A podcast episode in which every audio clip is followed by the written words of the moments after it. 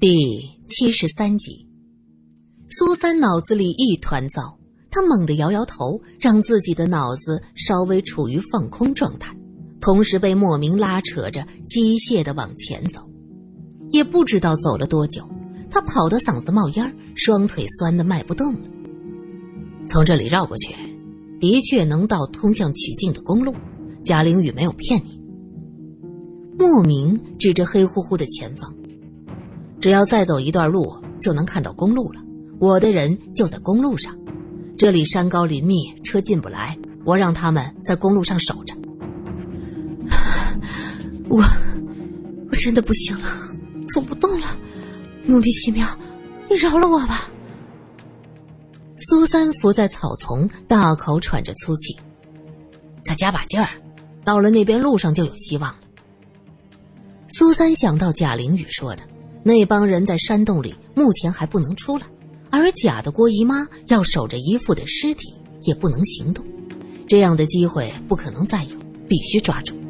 他双手撑着地，努力的想要起来，突然“哎呦”一声，跌坐在草丛里。我被蛇咬了。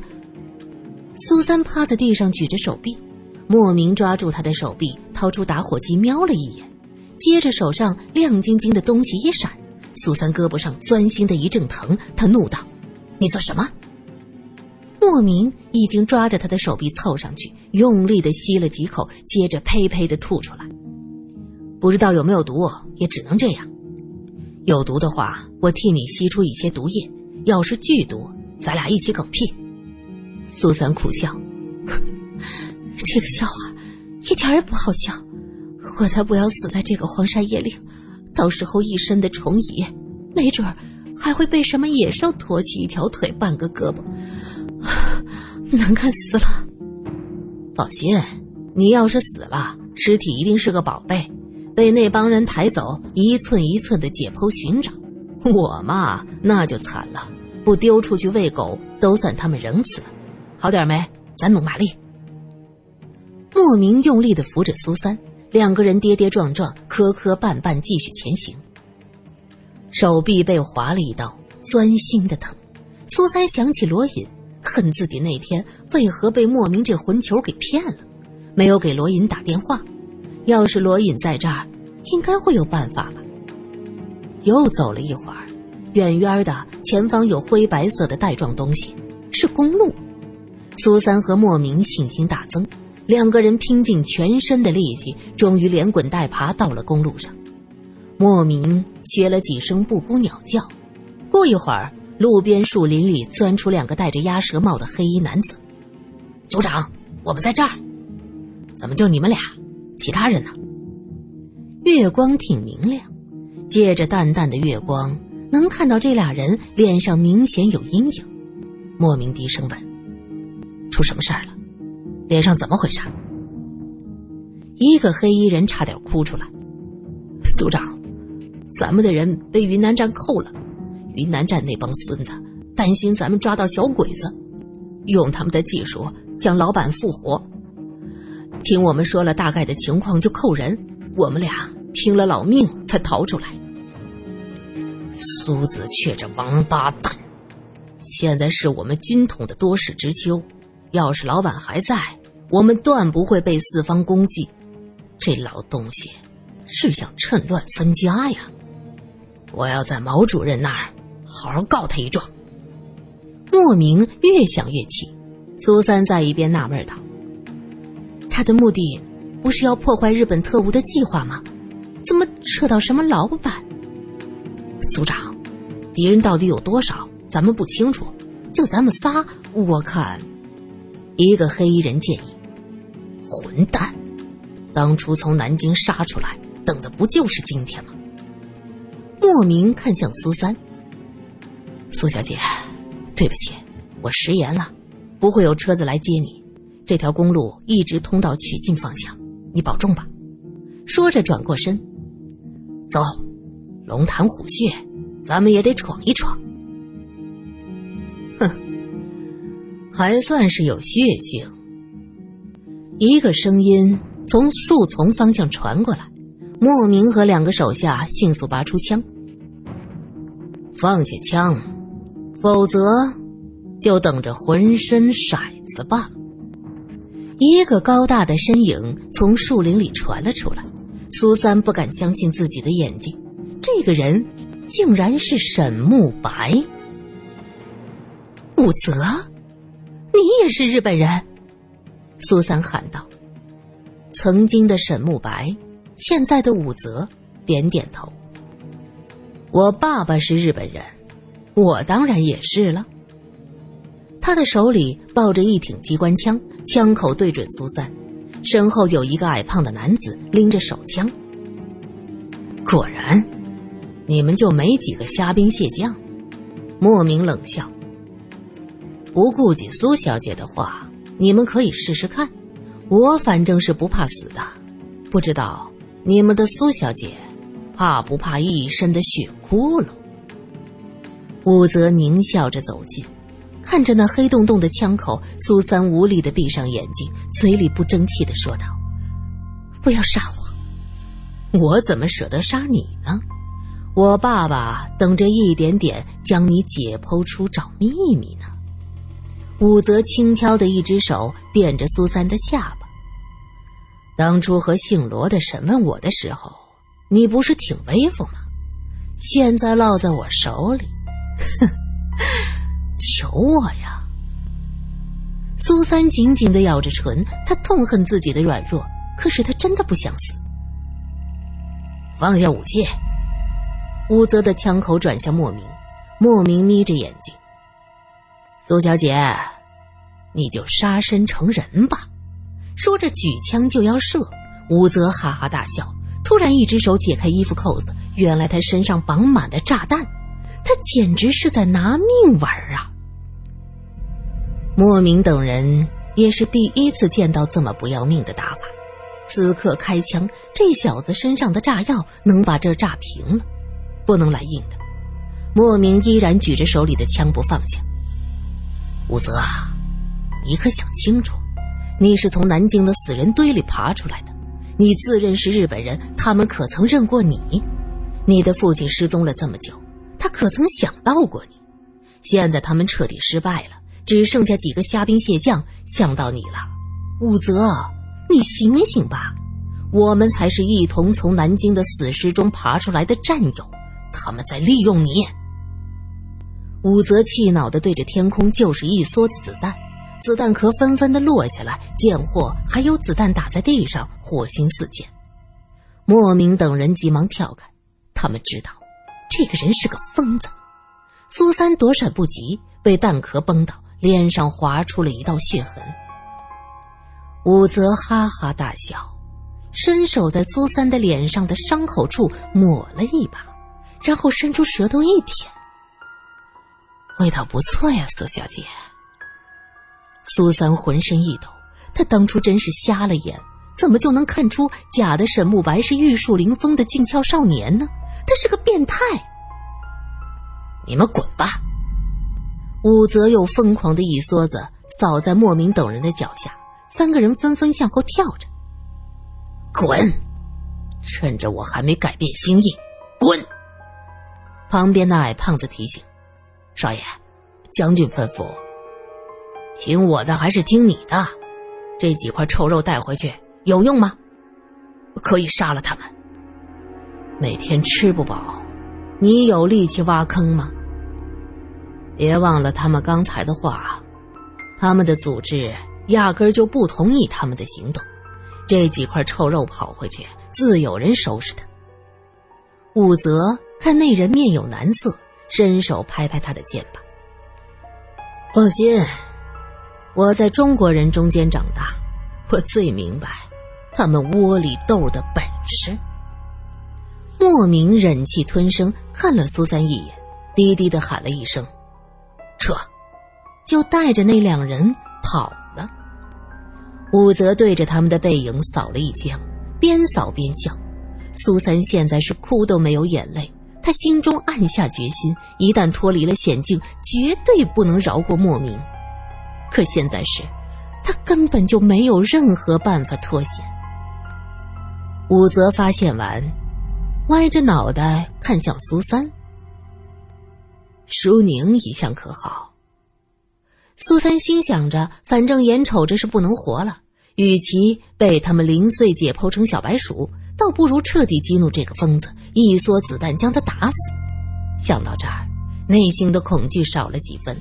他挺直腰板说：“好的很，离开一个变态人渣，别提多开心了。”呵呵。你这骗人的本事不怎么样，当我不知道吗？他看人的眼神差透了，差点被一个小白脸骗了。你还真够谦虚的，你自己也不是什么好东西。武则看苏三义正言辞的样子一愣，随即大笑：“想激怒我？等着吧！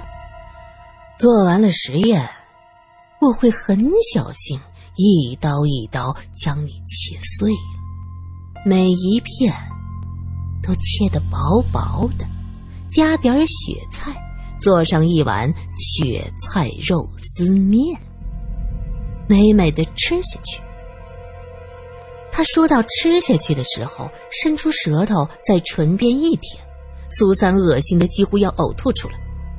武则一挥手，带走。矮胖子。伸手在苏三后脖梗一掌，苏三眼前一黑，软绵绵的倒下去。黑暗，伸手不见五指，有水流哗哗的响声。苏三判断自己应该是在那个水帘洞里。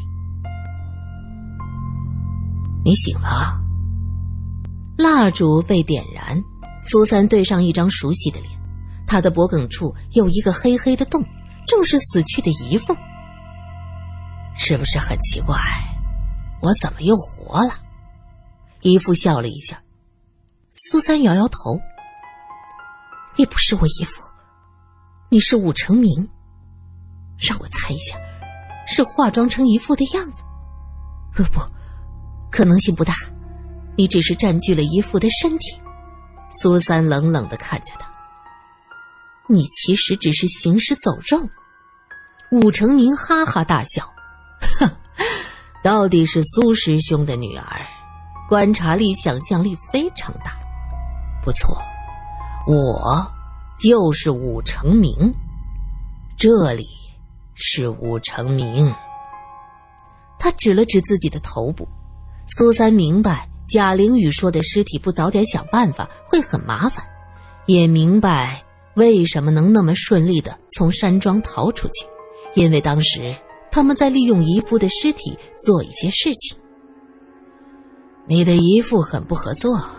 本来我们用一个身体好好的，在看到你之后，他大脑中被压制的那点细胞竟然醒过来，用筷子自杀，真是个笨蛋。有我这样聪慧的头脑入住他的身体，他应该觉得荣幸。竟然妄想着和我同归于尽！哼，我姨父做的很对，你这样的魔鬼就不该在世间存活。你怎么知道我是魔鬼？我在完成一项伟大的计划，只要找到最后关键的几个数据，这个计划就能完美的实现。到时候，我们帝国那些死去的勇士将会全部复活，我们的帝国。永远不会失败！